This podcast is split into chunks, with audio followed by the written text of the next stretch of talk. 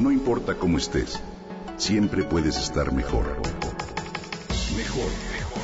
Con Reavivadas.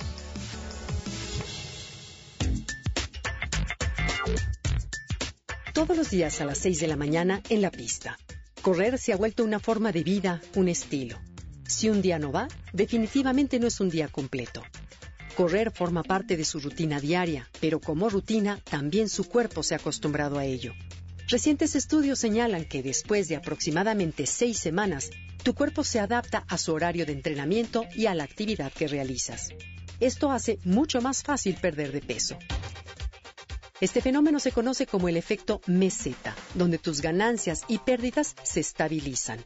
Para vencer este efecto, es recomendable cambiar tu entrenamiento, incorporar más tiempo o variar tu actividad habitual y sorprender a tu organismo para exigirle así mayor trabajo y reactivar de esta forma tu metabolismo. ¿Alguna vez has oído el término de retro running o reverse running? Correr hacia atrás es una forma extraña pero divertida de hacer ejercicio, cambiar tu rutina y la monotonía.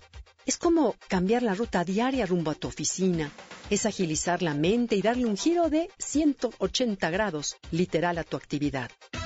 Esta disciplina se ha convertido en todo un fenómeno social en el Reino Unido, donde cuenta con un sinfín de adeptos, dispone de su propia página web e incluso se realizan competiciones exclusivas.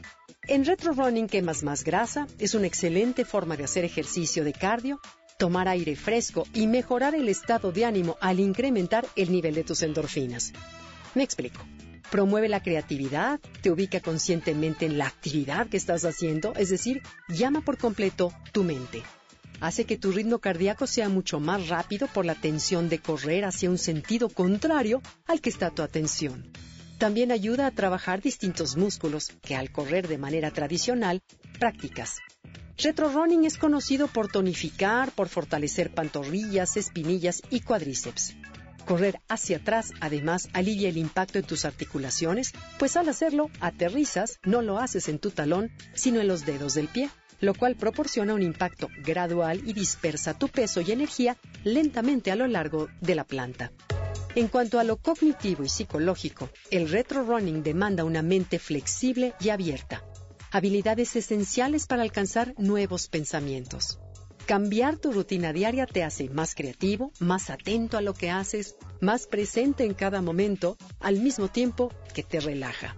Retro running es sin duda una parte distinta en tu entrenamiento, un periodo de prueba, un espacio de emoción y atención extraño, divertido y diferente.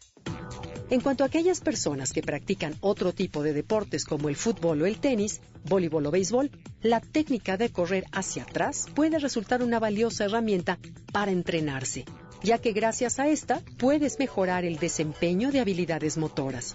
Correr hacia atrás en el campo es una habilidad muy trascendente para perfeccionar los deportes. ¿Lo habías pensado?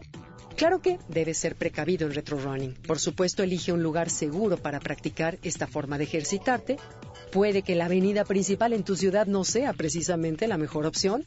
Tus tenis, por supuesto, se gastarán mucho más rápido al realizar este ejercicio y es probable que te caigas con frecuencia.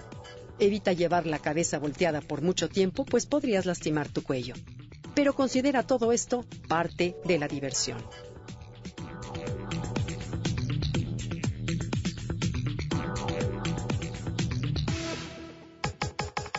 Comenta y comparte a través de Twitter. Gaby-Vargas. No importa cómo estés, siempre puedes estar mejor. Mejor, mejor. Con Gaby Vargas.